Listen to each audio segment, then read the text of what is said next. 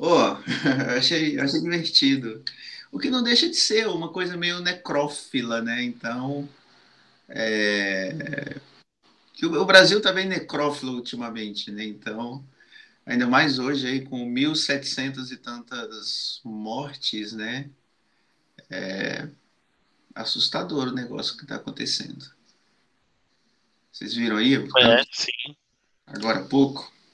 Sim, foi o recorde, né? 1.700 e é. Pois é. Então, realmente... Eu fico me perguntando, é uma coisa que a gente já discutiu até, que no ano passado, quando estava perto desses níveis, estava tudo começando a fechar, né? Ou Exato. já estava tudo fechado, e agora Cara, a tendência é fechado. abrir, né? É, agora a tendência é abrir. É, e tá tipo numa onda maior ainda. ah, é. É o discurso do momento, né? Até aquele rolê de fluidez mesmo, né, que a gente tem social. Tipo, o medo do passado, ele não é igual ao medo do presente. E certeza que não será igual ao medo do futuro. Então, tipo, a sensação de uma vacina, né, de uma vacinação, a sensação de um falso controle que gerou na gente, fez a gente liberar algo que a gente não tinha controle algum, não tinha medida alguma. Não. As falsas medidas também, né? Aí a gente fica doido. Eu, eu, nem, eu, nem, eu nem vejo sobre essa perspectiva, assim, na verdade, eu acho que é, nós temos uma mania de naturalizar tudo, cara, assim. Então, Sim. É. Então, é, isso, isso é um número e, e, é um número que não nos assusta mais, né? Os nossos números, eles são sempre superlativos, né? É, a inflação, quando era inflação, é o, o, o preço das coisas, é o preço do combustível. Então, na verdade, é... no... nós temos um impacto inicial. Caramba, a gasolina está quase seis reais. Daqui a pouco tá natural, né? Toda vez, toda vez eu passo ali no, no posto, falo, nossa, como a gasolina está cara, mas eu tô lá colocando a gasolina. É, eu falei para vocês, caramba, morreu, é, teve, chegou agora a notificação de 1.780 e tantas pessoas mortas, né? Eu viro para o lado e vou fazer as minhas coisas, entendeu? Então, Sim. na verdade, os nossos números são, são superlativos, os números da violência são números altíssimos, é, os números da, de qualquer, todos os tipos de violência, e, e, e é, é, do cotidiano, né? Então, é, isso não nos assusta mais, não nos assusta. Então, sei lá, a galera de fora deve olhar para cá e ficar assustadíssima. Né? Sim, alguns países, né, também.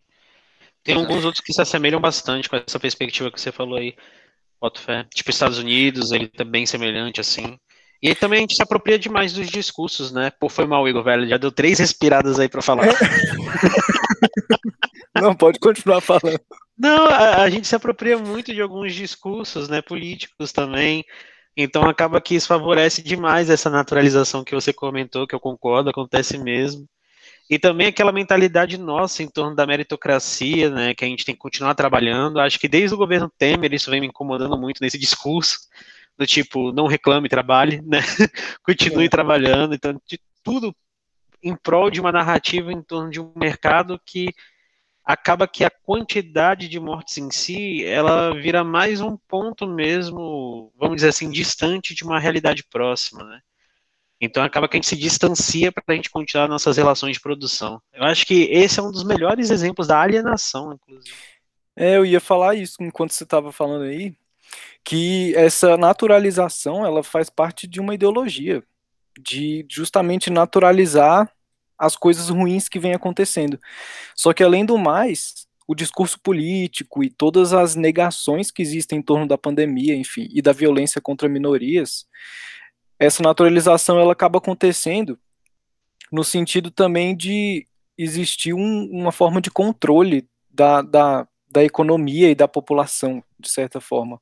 Então, esse controle ele passa pela naturalização da morte, que é uma coisa que está muito presente na, no discurso, no, no senso comum e na vida como um todo, e, e isso faz com que a gente naturalize vários tipos de violência. E, e aí isso se torna justamente uma ideologia. E aí parece que, como as coisas não podem parar, assim, a economia não pode parar, e aí tudo tem que reabrir, e aí não rever alguma coisa, passa a ideia de que as medidas contra a pandemia, elas geram necessariamente uma estagnação. Quando na realidade talvez coisas não estejam sendo feitas para que a pandemia ela consiga ser contida e voltar a acelerar a economia de uma maneira mais cautelosa, assim, e não passando por cima de outras coisas, como a vida das pessoas e tudo mais. Então essa coisa de necropolítica, ela envolve muitas coisas.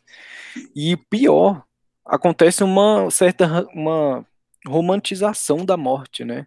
Então a violência policial contra minorias, ela acaba se tornando uma certa espécie de heroísmo dos grupos policiais.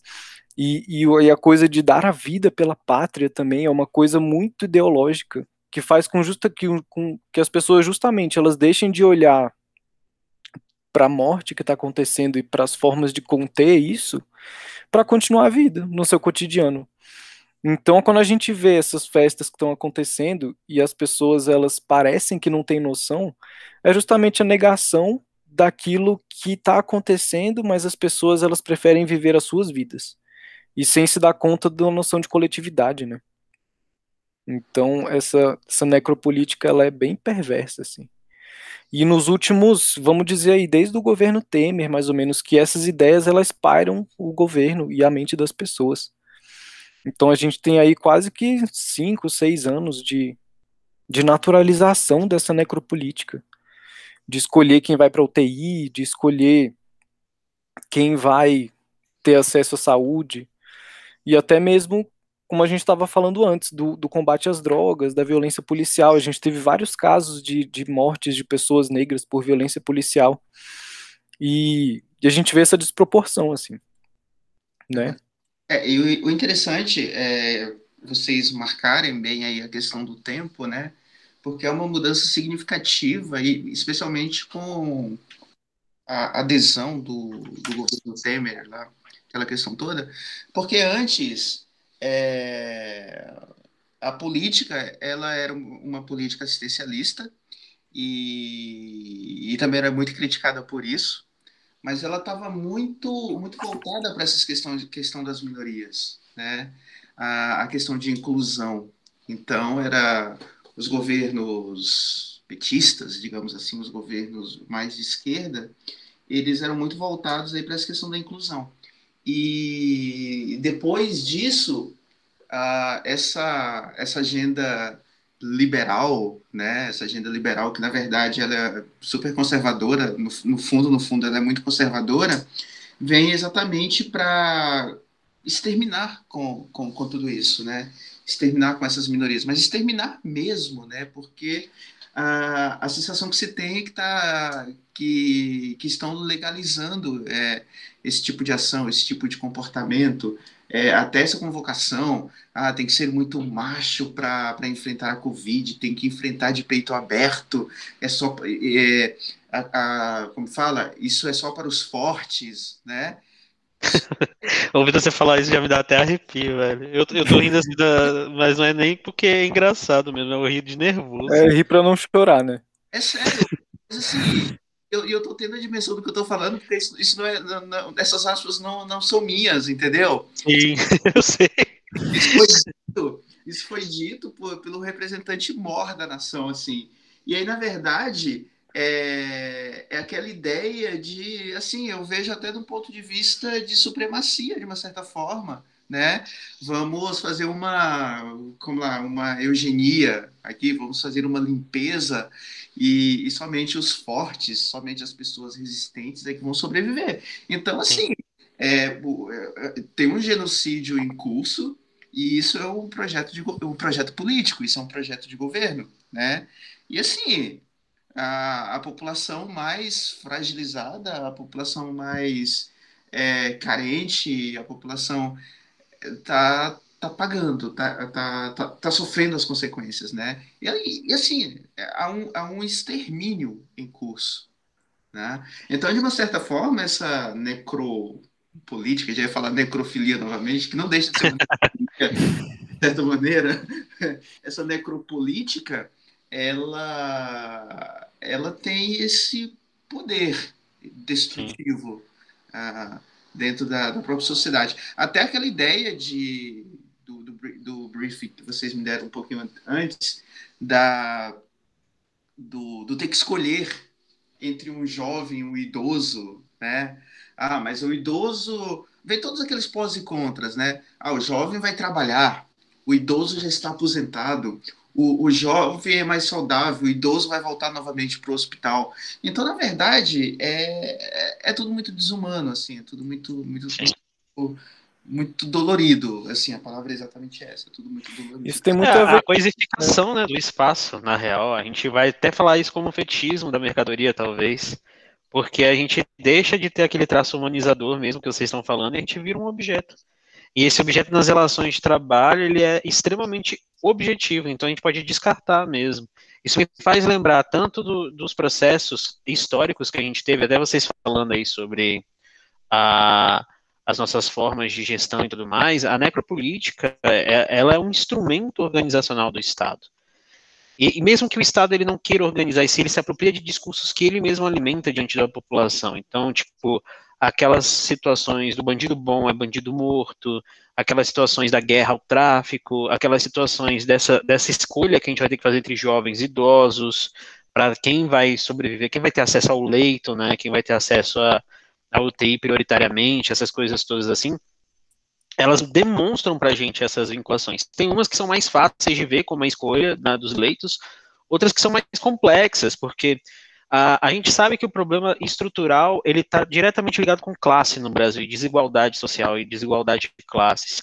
A gente pode resolver isso com algumas instrumentalizações como educação, acesso a capital, essas coisas todas. A gente já sabe mais ou menos como que a gente poderia atuar para diminuir essas desigualdades, talvez diminuir alguns índices de criminalidade, alguns índices de, de morte, de violência policial e, e assim vai.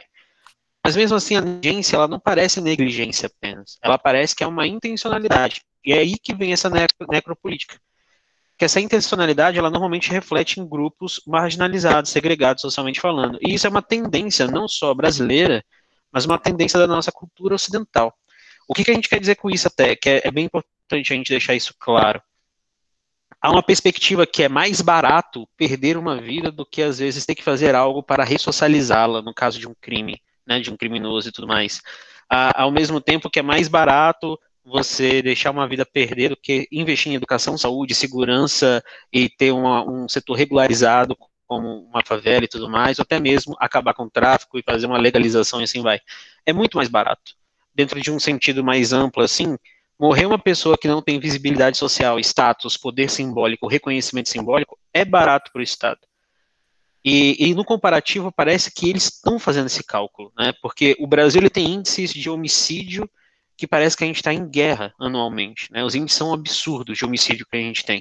O Brasil tem índices agora sobre a, a Covid e tudo mais que também chegam a, a, ao descaso. Então a gente começa a pensar, velho, será que isso tudo é aleatório, né? O que, que vocês acham?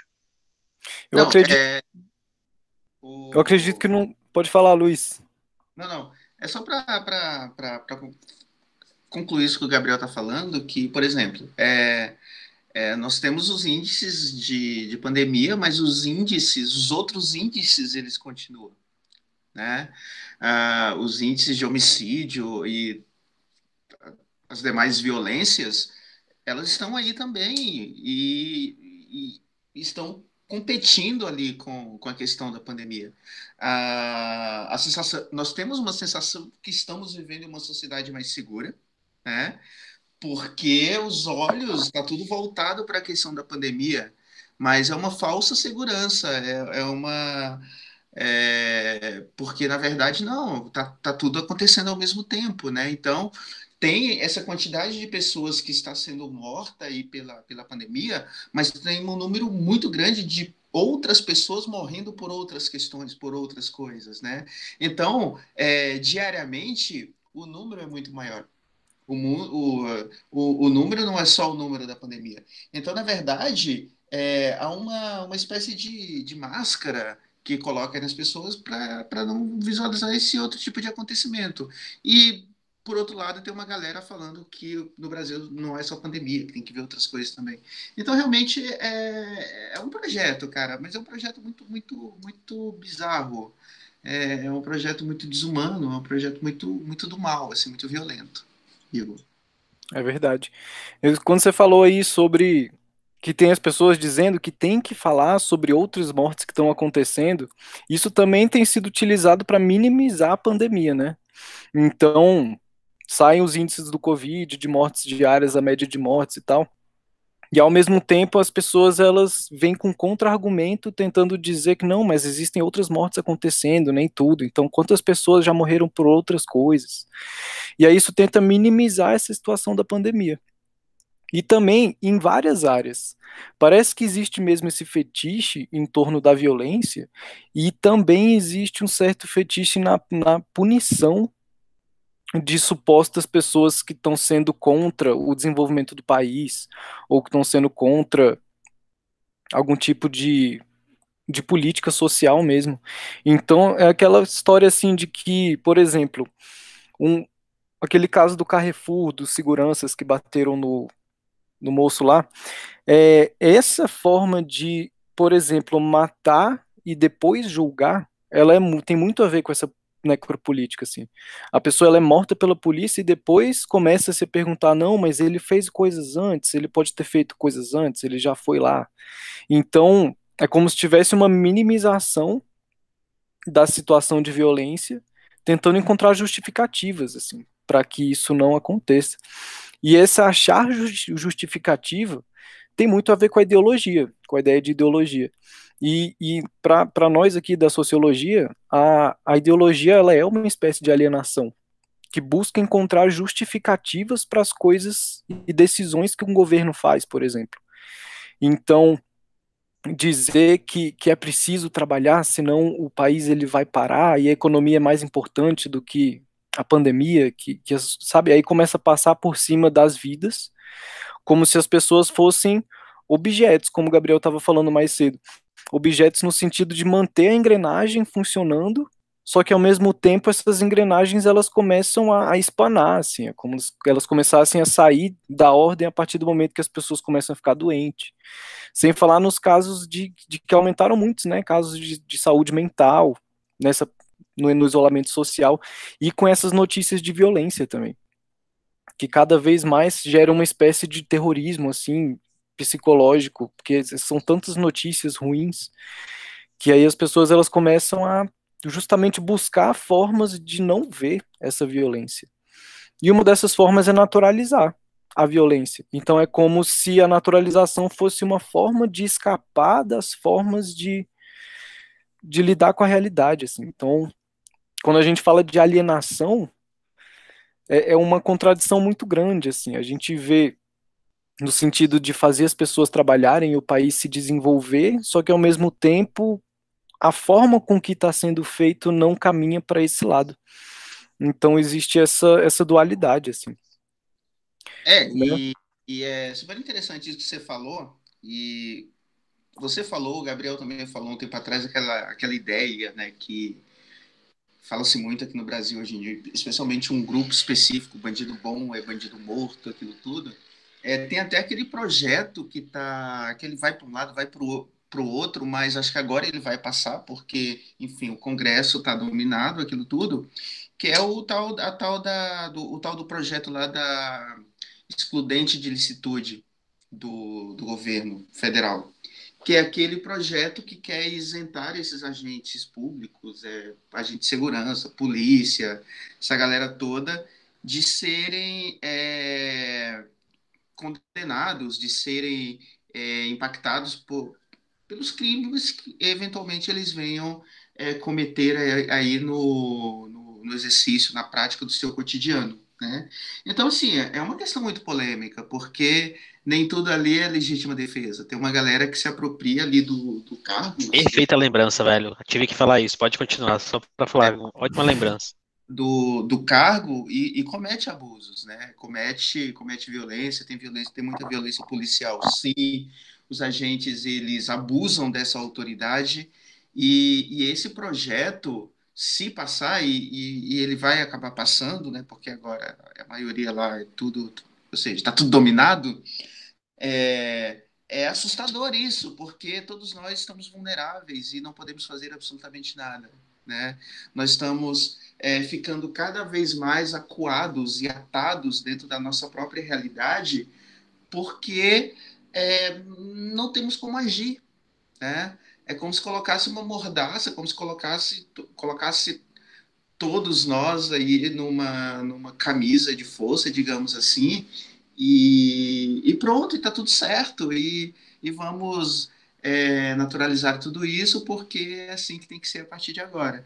Então, assim, tudo isso assusta muito, né? Então, é bem, bem complexo. É. Me faz lembrar esse, esse, esse papo de necropolítica de um conceito lá do Foucault, do Michel Foucault, onde ele falava de biopoder, que era o poder sobre os corpos, né? Então, a pandemia ela exige que o Estado ele haja em torno da saúde das pessoas. Isso significa agir sobre os corpos delas. Então, o isolamento social faz parte disso. Só que ao mesmo tempo essa forma de poder, ela tem uma linha muito tênue entre controlar as pessoas no sentido que nem o Luiz falou de colocar uma, uma camisa de força assim para as pessoas não terem muita saída e ao mesmo tempo é o controle com com, a, com o objetivo de, de manter o bem comum, de fazer com que a sociedade ela volte a funcionar de uma maneira mais, mais harmoniosa, assim. Então, enfim, o conceito de biopoder, ele é bem específico, assim, quando Foucault falou sobre isso, que era justamente sobre o isolamento de pessoas consideradas insanas, de pessoas loucas, nos manicômios e tal. Só que a gente tem hoje em dia uma situação muito mais complexa, aonde essa necropolítica ela vai muito mais pela perseguição de determinadas pessoas que possam ser uma ameaça à ordem social, como, por exemplo, as pessoas que estão se isolando na pandemia, seguindo as, as orientações da OMS e tudo mais. E aí a gente vê essas pessoas sendo vistas como pessoas que são inimigas né, da, da nação, porque não estão fazendo a coisa funcionar de novo. E é muito preocupante essa ideia de, de heroísmo mesmo. Então é essa coisa de ah, tem que ser macho para enfrentar a pandemia.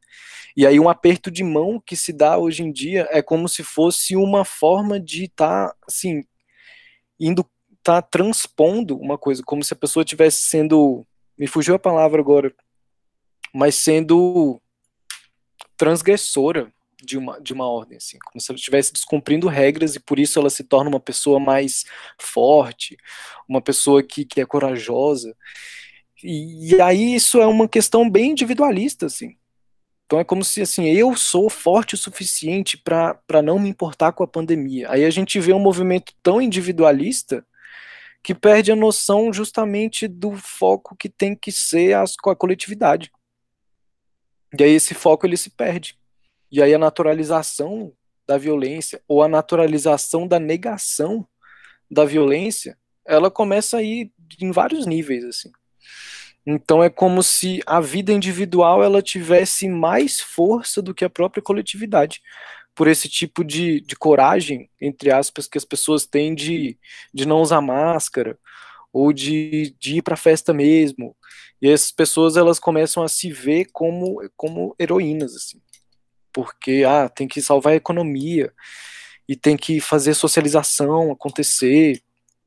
Então isso acaba gerando essa necro política, essa necro, necro estilo de vida, assim, sem se dar conta de que isso é, é ruim, assim, para a coletividade como um todo. Então eu vejo que as pessoas perderam muito a noção do que, que é o bem comum, assim, da coletividade, e visa muito mais as vontades individuais e o cansaço. A gente vê muito, ah, tô cansado da pandemia, mas é claro, e isso esse cansaço poderia ser menor se houvesse essa preocupação maior com o bem comum, assim, com a coletividade. Mas como as coisas são tão individualizadas, as coisas continuam do jeito que elas estão. Né? Não, achei perfeito, é isso. Galera, acho que é isso. Por esse episódio, acho que a gente pode voltar na próxima semana, ou hoje mesmo. É... Boa noite para todos vocês. Querem dizer tchau, galera, para eles? Boa noite, galera. Se cuidem. Bom dia, boa noite, boa tarde. Cuidem-se, usem máscara. Até depois. É isso.